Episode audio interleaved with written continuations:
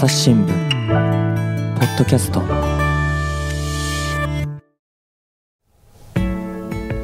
朝日新聞の神田大輔です、えー今回はですねウィズニュース奥山翔二郎編集長と一緒にお送りしたいと思います。奥山さんよろしくお願いします。よろしくお願いします。さあ今日は何の話ですか？はい、今日はですね、うん。えっ、とプラットフォームとメディアの違い、またなんか硬いこと言い出しましたね、はい。プラットフォームとメディアの違い、はい。はあ、はあはどう違うのかっていう話をすると、はい、うん、でどういう話をしようとするんですかね？はい、これは、うん。あのー結構古くて新しい古くてねまあ問題というか、うん。まあ、構造の特徴みたいなところがあるんですけど、うんうんまあ、ウェブの世界ではですねはい。こう自分で情報を発信する自分でコンテンツを作る、まあ、うん。メディアはあのー代表的な例ですけど、我々のことですね。はい。はい。それ以外にも個人でこうブログを、えー立ち上げたり、はいはい。まあ、インスタとかだったら写真だけでも、うん。まあ、それはそれで表現の発信になります。岡山さんはやってんの？私も細々と。インスタやってんの？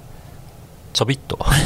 そうですか、はい。ポテトサラダとか載せてるんですか？あポテトサラダとあと築地の風景、岡山さんはねポテサラ好きでねポテサラ評論家なんですよね。はい一そう発のですね。はい。はい、あごめんなさいね。はい。まあ、そういういろんな一つの人の中でも、うん。こういろんな面を出せるっていうのも、まあ、今の時代ならではなところで。ですね。でそれぞれはまあやっぱりこう厳密に言うと著作権があったりとか。それはそうですよ。まあ、あるいはその裏返しで責任が伴う、うん。まあ、変なことをあげちゃうと、まあ、それはそれで自分でこう責任取んなきゃいけないっていう。そうですよ。最悪その刑事責任だって問われますからね。そうですね、うん。でそれは普通の、まああのー言論活動というかですね、まあ、メディアも普通の人もえー発信する以上一緒だというのがこれがまあコンテンツを作る側のこう立場ですね。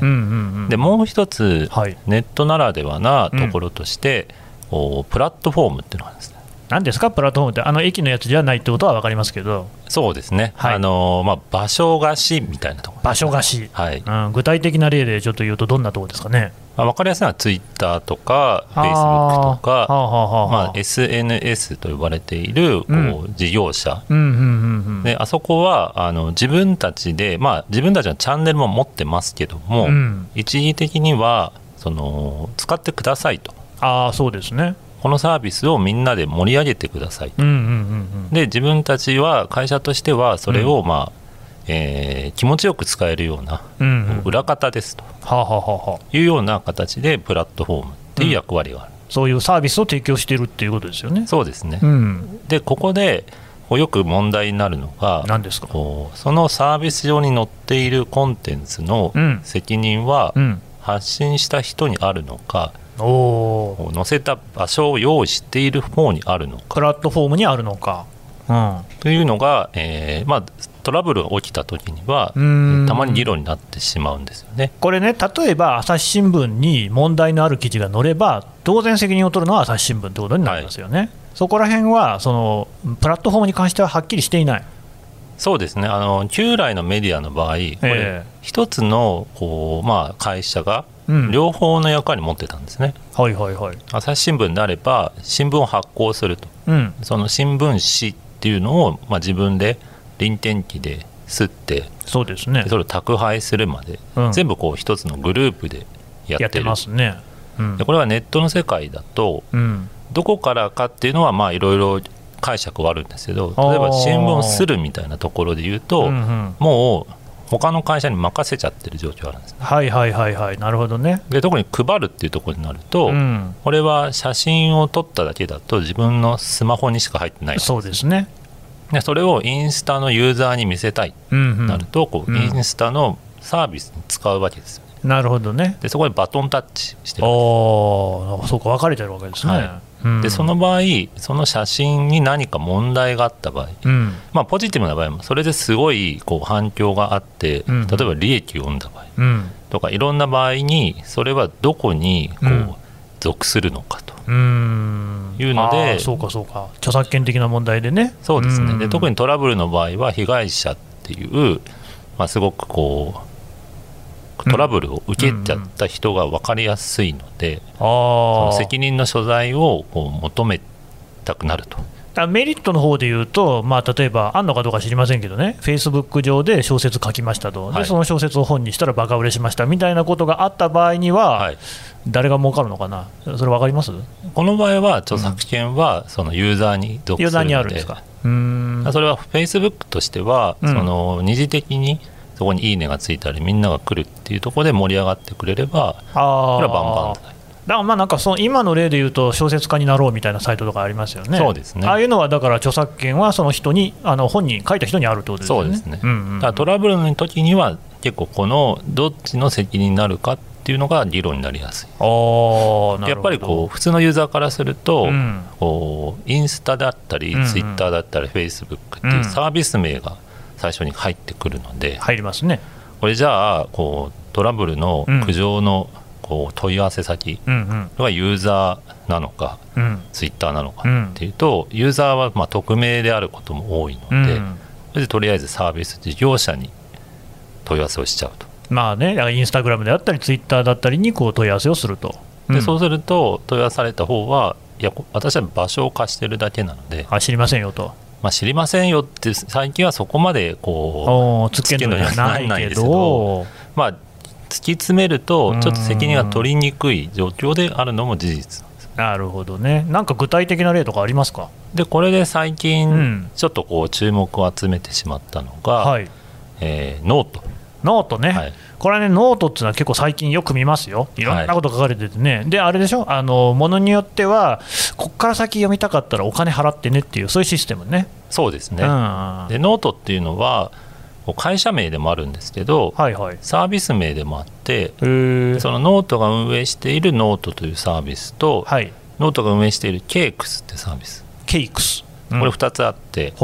今神田さんがおっしゃったのはこうケークスの方になるんですねお金を払って続きが読みたい。う、ん、そうなんですか。で、うん。ノートっていう方はもう、まあ、いわゆるブログのサービスで、うん。まあ、自由に書けて、うんうん。まあ、自由に読める、うん。まあ、一部その課金をしているのもノートではあるんですけども、うんまあ、ケークスの場合は基本全部有料。うん、だからなんかちょっと前までだと、ハテナダイアリーとかすごいね、ネットユーザー多かったですけど、特にコアな層はね、はい。だいぶノートに移っていったような感じを受けてますけどね、そうですね、うん。あのノートのこの雰囲気がですね雰囲気、このネットの中でははい。珍しく非常に平和だと、まあね、ハテナダイアリーとか結構ね、そうです。ねのなかなかのつばぜり合いがあったりしましたからね。まあ、やっぱりネットは詳しい人からこう育っていった歴史があるのでそうですね。まあ、知らない人がいきなり入ると、うん。こうちょっと戸惑っちゃう雰囲気があると、ね、3年 ROMれってやつでしょ？そうですね。うん、まあ、ググレカスとかですね。ですね。まあ言われちゃうとそういうとこある。うん。ただノートの場合は、非常にこう優しいといううーん、いいことじゃないですか。でそれですごく急激にユーザーを伸ばしてですね、発表でよると2020年5月の数字ですが、ええ。ユーザー数6300万人。は6300万？MAU という、まああのええ。1か月に1回でもサービスを使った人の数。それは何ですか、ノートって日本国外にも展開してるんですか？展開してるんです。がまあ、基本は日本基本国内で。えそれだったらもうなんか人口のなんか2分の1みたいなことじゃないですか、そうなんです。めちゃ多い。成長曲線がむちゃくちゃ半端なくて、へまあ、急激に伸びていたサービスではあるんです、うん、なんで過去形にしたのかな？まあ、伸びて、まあ、伸びは変わってないんですけど、うん。まあ、この音順調に見えている中で起きてしまった、うんちょっと2つのトラブルがありまして、2つもあった、はい、はいはい。でこれは1つは、えーまあ、どちらも場所としては、うん。ケークスっていう、うん、さっきの、ね、有料の場所、方ね。これははい。さっきのプラットフォームとメディアどっちかでいうとこうん。れメディアになるんですね、うーん。なぜかというとケークスは配信する前にノートの会社の人、あるいはその会社と一緒に仕事をしている編集者が、はいはい。まあ、デスクワークをしてああちゃんとまあェチェックした後に出すという、うん。まあ、体制を取って編集の手が入ってるってことですね。そうですね。うんだここにおいてはうん。こう、ノートという会社が出してる雑誌みたいな。はああじゃあ、プラットフォームとメディアの違いっていうのは、そのただプラットフォームっていうのはね、発信する人、書く人がだだ流しにするんだけれども、メディアっていうのはその間に編集の手が入りますよっていう、そういうことですか？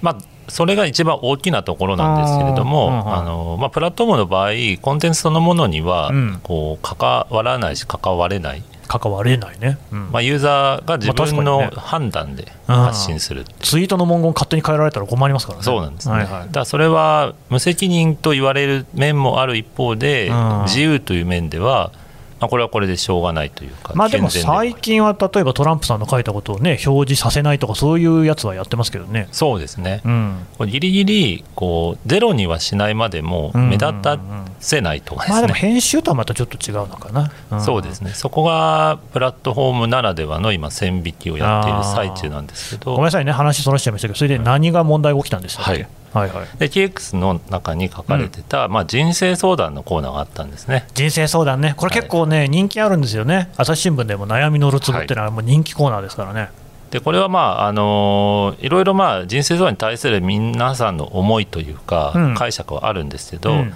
まあ、相談内容が本当かどうかみたいなところっていうのは、嘘松。まあ、究極なかなか確かめにくいまあところもある。ね、そうですね。なので、まあ、人生相談だからそういう事実をはっきりさせるというよりかは、うんうんうんうん。まあ、そういうのがあった時にみんなどう考えますかっていう考えるきっかけっていう面もあるのかなと個人的には思うんですが、はい。まあ、このノートの場合ですねこう DV の被害に遭ったと。えいー。うような相談が載せられた時に、うん。まあ、ノートというかケークスですね。はいはい。その相談者の方が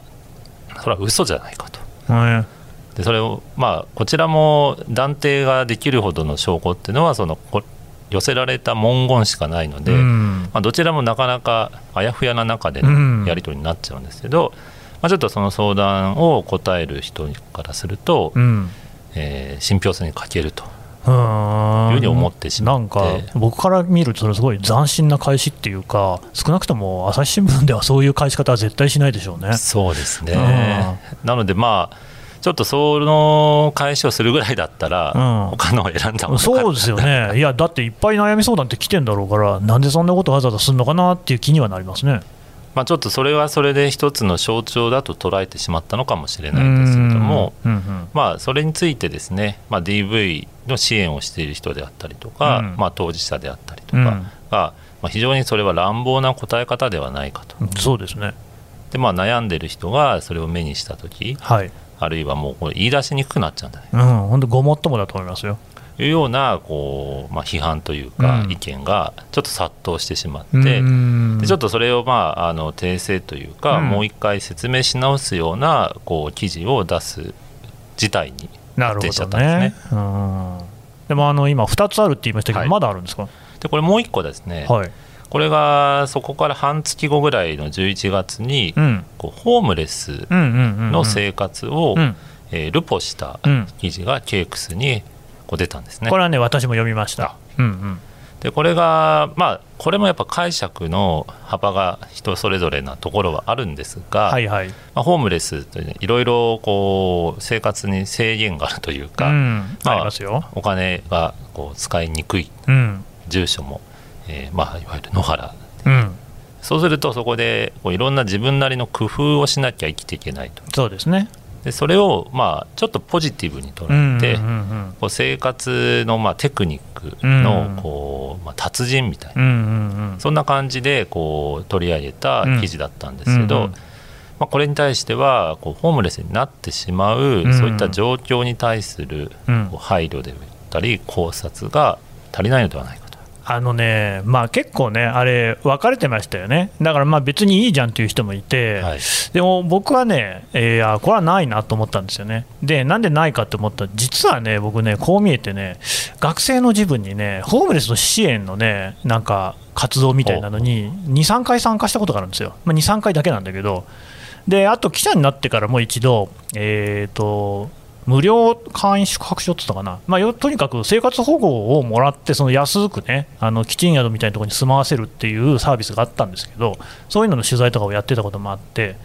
でね、その問題の記事を読んだら、はい。このね、なんかね、だから、まあ、誰どなたかねおっしゃってましたけど、やっぱ無邪気なんですよ、でね、ホームレスの人って実際に話して、でいろいろ聞いていくと、やっぱりホームレスにならざるを得ないからなってる、今、その今も言いましたけど、生活保護とか受ければ、それなりに家に住むことはできるんだけれども、それができない、はい。例えば住所が持てない事情があったり、それからやっぱりね、あのかなりの割合で、えー、と病気の方多いんですよ。はいそれはあの体の不調だけじゃなくて、精神的な病気を抱えている方もいらっしゃって、そういう人っていうのは、そういうことしかできないから、ホームレスになってる場合っていうのも、これはたくさんあるんですよね。でなんかそういう事情を全然かんこう考えずにやってる、だからね、なんか例として言うとね、例えば、あのアマゾンの奥地とかね、アフリカの奥地とかにいるこう未開の部族みたいなのを見つけて、こうなんかその生活様式を見てこう、科学的にやるんじゃなくて、キャッキャ喜ぶ的なね、はい、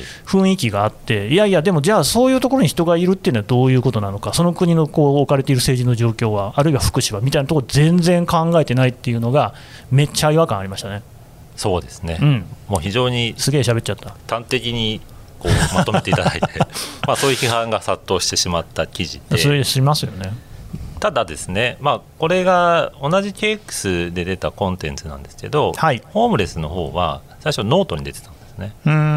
でノートからこうノートの、まあ、結構評判を呼んだ記事を選ぶコンテストみたいなのがあって、うんうん、でそれをノートの会社としてのノートが、うん、まあ、審査をして、うんうん、で有料の、まあ、雑誌であるこう KX に、うん、えー、採用したと。いうことで KX 上で発表したところ、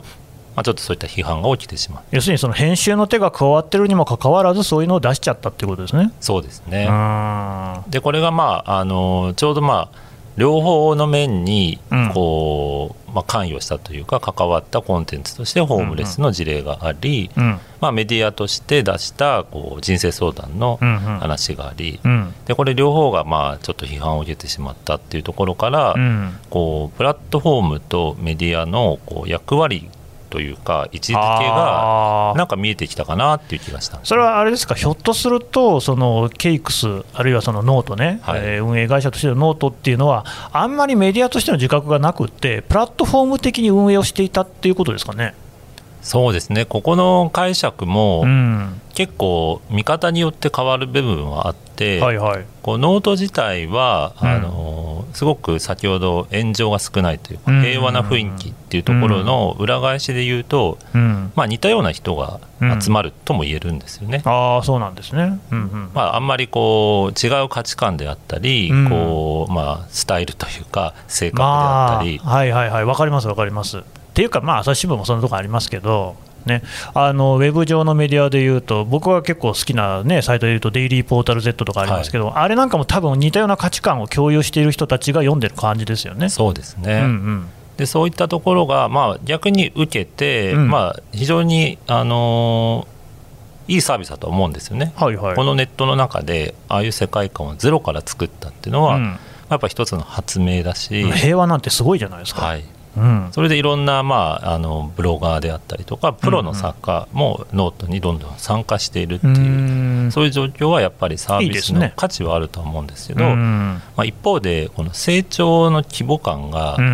早すぎた、うん、あまあ6000万とかやれちゃうとね、はい、でかすぎますね。でそうなってくると、まあ、急にこうプラットフォームとしての、まあ、誰も相手に誰も相手にしなきゃいけないような存在になってしまう,、うんうん、あそうか。なるほどね、うん、それってもうフェイスブック、ツイッターとかももうずっともこうあった感じのことですね。そうですね。でかくなりすぎちゃって、影響力が大きくなりすぎちゃって、そうですね。で自覚みたいなのあんまないから、そうですね。っていうね、もやっちゃうっていう。ホームレスも、これあの、元毎日新聞の記者で、佐々木俊直さんが、うん。はいはいはい。えー、ジャーナリスト、ね、まあ、発言してるんですけど、うん、えー、まあ、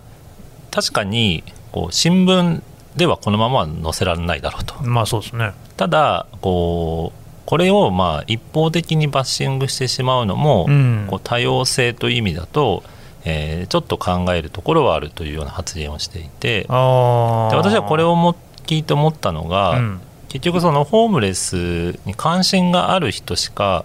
やっぱり反応しないっていうジレンマはあって。て。確かにね。で、まあ、こういった捉え方の是非はあるものの、うん、やっぱりホームレスと全然接点のない人が振り向くきっかけにはなったかなと。わ、うん、かる。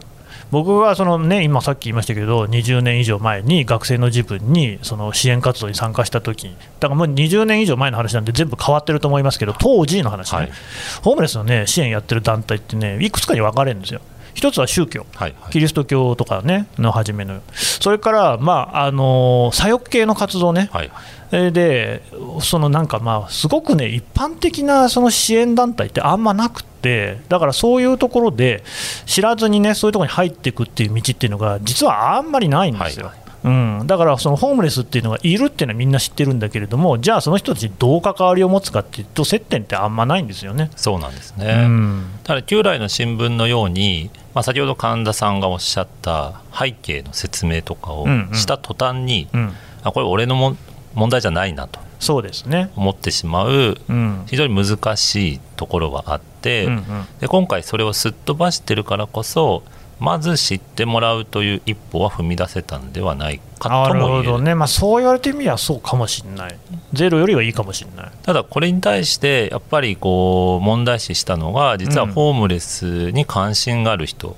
うん、まあね。うん、だから僕みたいなことでしょ。そうですね、うん、なので、この、まあ、最初のノートを書いたこう筆者側の人たちの、まあ、本当の動機は分かんないですけど、ただ、うん、えー、文章を読んでる限り、まあ、非常にホームレスに対しては配慮はしているというのはその後の、まあ、追記の部分でも見られるので、まあ、悪気はなさそうですね、少なくともね。ねうん、なので、まあ、一方的に、まあ、もちろん攻撃をするような意図はないわけですごく大枠で言うと支援を実際している人と多分同じ方向を向いてるんじゃないかなって気がするんです、ね、あまあそうかもしれない。大きいベクトルで言えばね、うん、大きいベクトルでまあなんか役に立ってないかなと思っている人同士がちょっと今回こう距離ができたというか、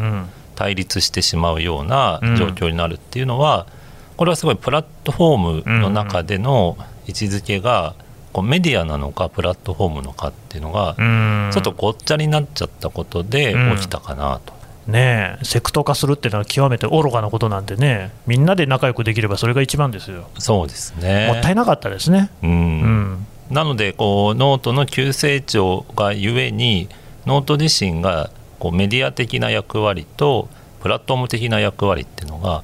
ちょっと整理が追いついてないところで起きちゃったのかまあこれからもうちょっと頑張ってもらうっていうところですかね。そうですね、うん、なのでまあ発信する側もまあ、そういったこうこれはまあ誰向けなのかというところが自分はまあいいと思って出していても、違う意見があるという前提で出すっていうのはちょっと今の時代、うん、誰でもアクセスできるという環境なので、まあ、考えた方がいい。質問ド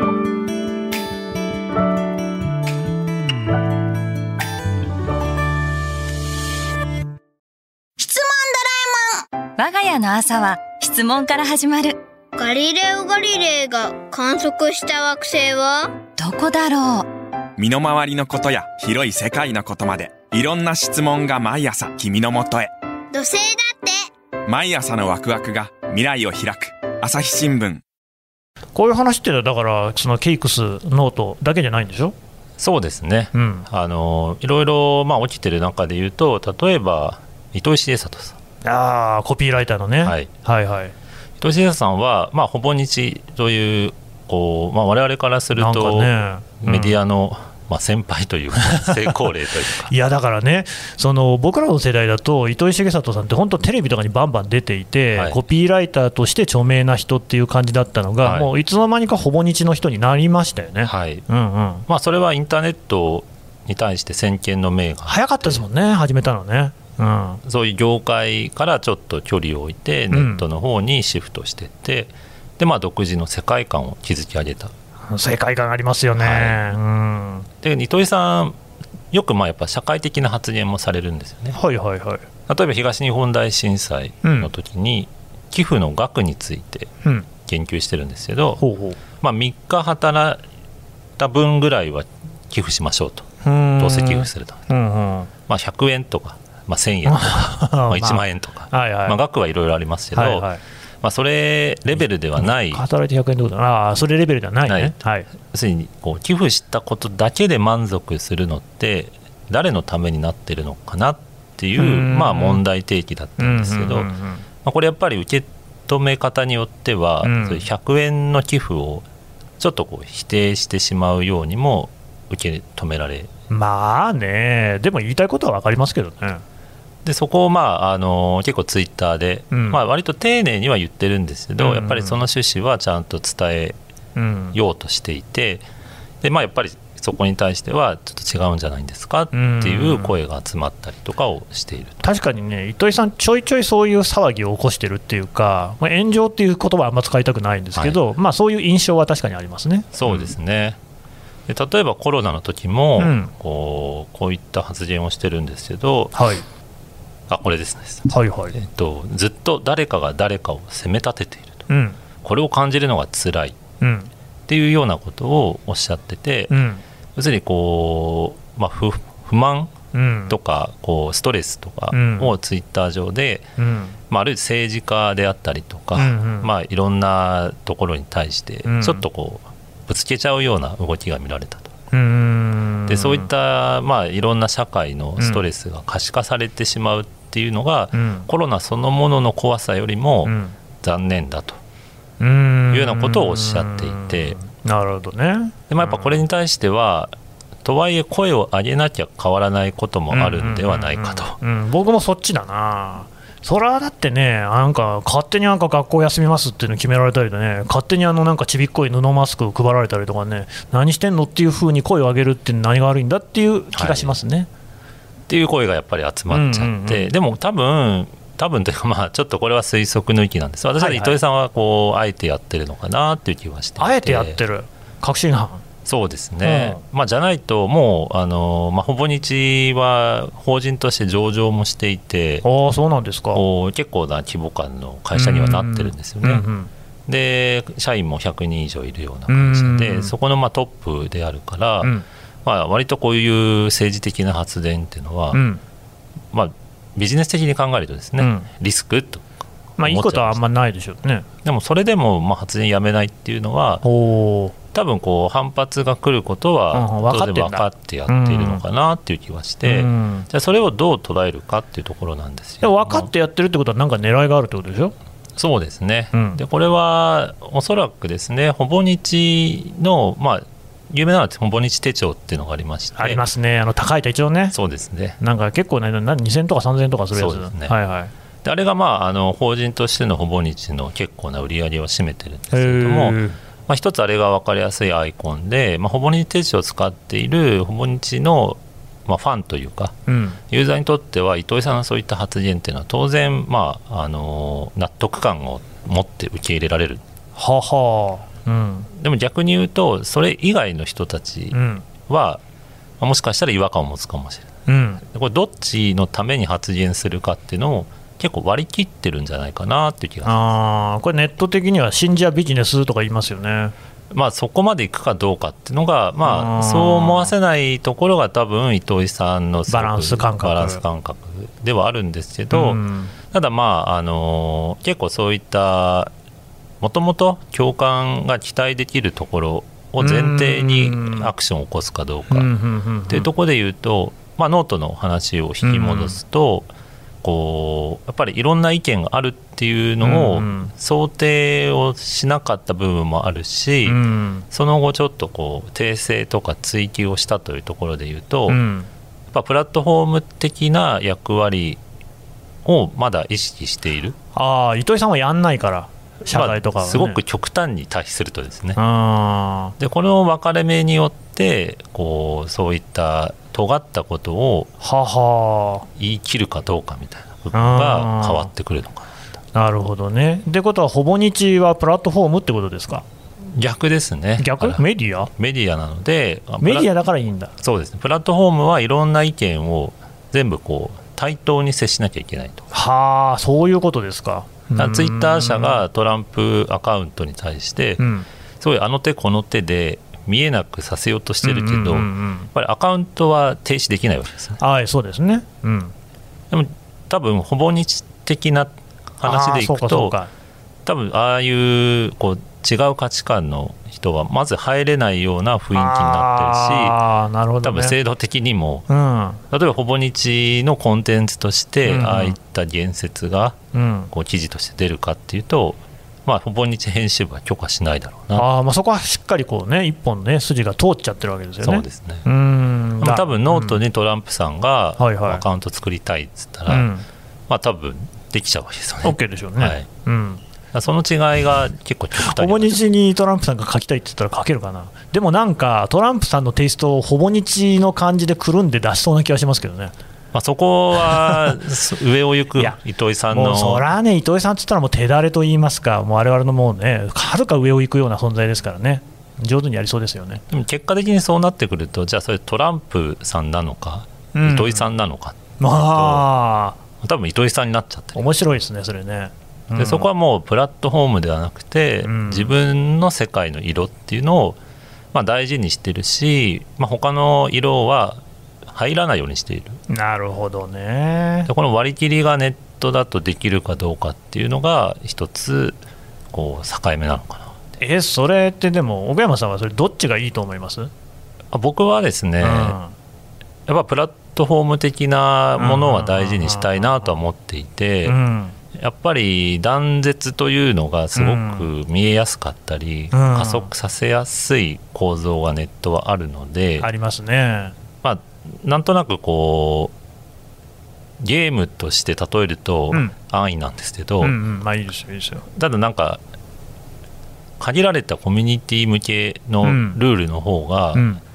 簡単な気がするんですよね。うん、なんか分かり合えない人と距離が詰まる方が多分すごいルールとしては難易度高いのでそうですね。そっちの方をちょっとトライできるんだったらしてみたいなっていう気がします。これはだから自分で編集長やってるウィズニュースでもそういうふうに思ってる。そうですね。なので新聞っていう冠が、うん、その時点でいろんなユーザーをちょっと絞り込んじゃってるとするなら、うん、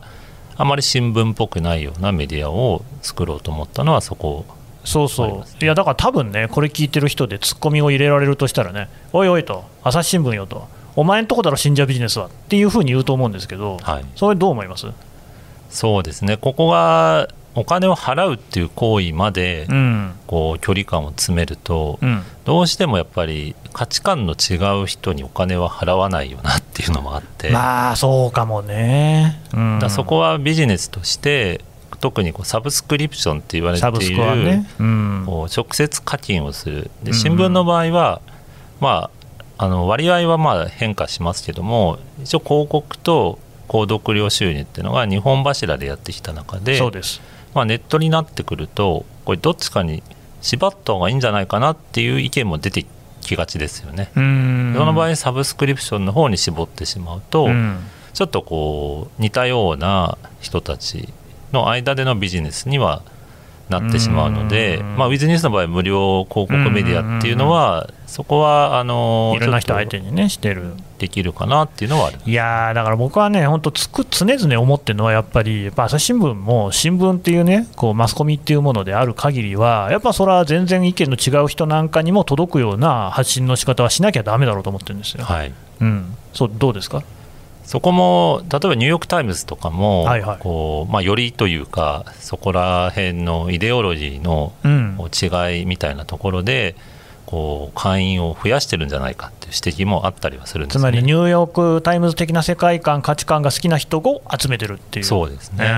そうか。そうかもしれないですね。そうなってくると、まあ、ニューヨーク・タイムズに対しての問題提起として聞いた話では、うんぱりこうラストベルトと言われている、うん、こうトランプさん支持者が読んでも、ニューヨーク・タイムズ役に立つじゃんと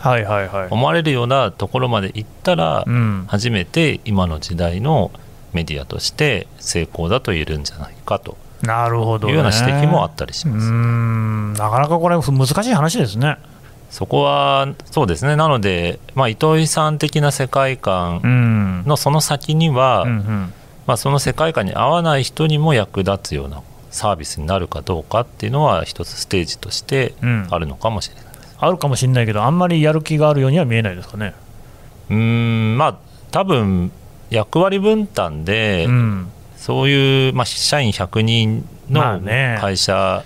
というところで言えば、それは多分企業を率いる身としてはですね、そうですね。そんな社会のインフラというのは、それこそ新聞社が頑張ってくれと、その今、十分成立してるわけだから、そのコミュニティをね豊かにしていくっていうことに邁進する、これは別にそれはそれでね、一つ考え方でしょうね。なのでじゃあその役割は旧来メディアなのかあるいは、まあ、 GAFA 的なプラットフォーマーが担うのかっていうのはちょっと今宙ぶらりになってるかもしれないですね。なるほどねわかりましたどうもありがとうございました。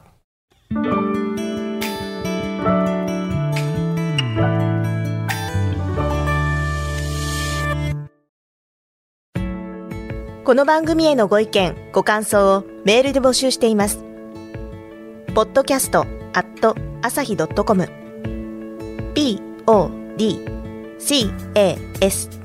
アットマーク朝日 .com までメールでお寄せください。ツイッターでも番組情報を随時紹介しています。アットマーク朝日ポッドキャスト朝日新聞ポッドキャストで検索してみてください。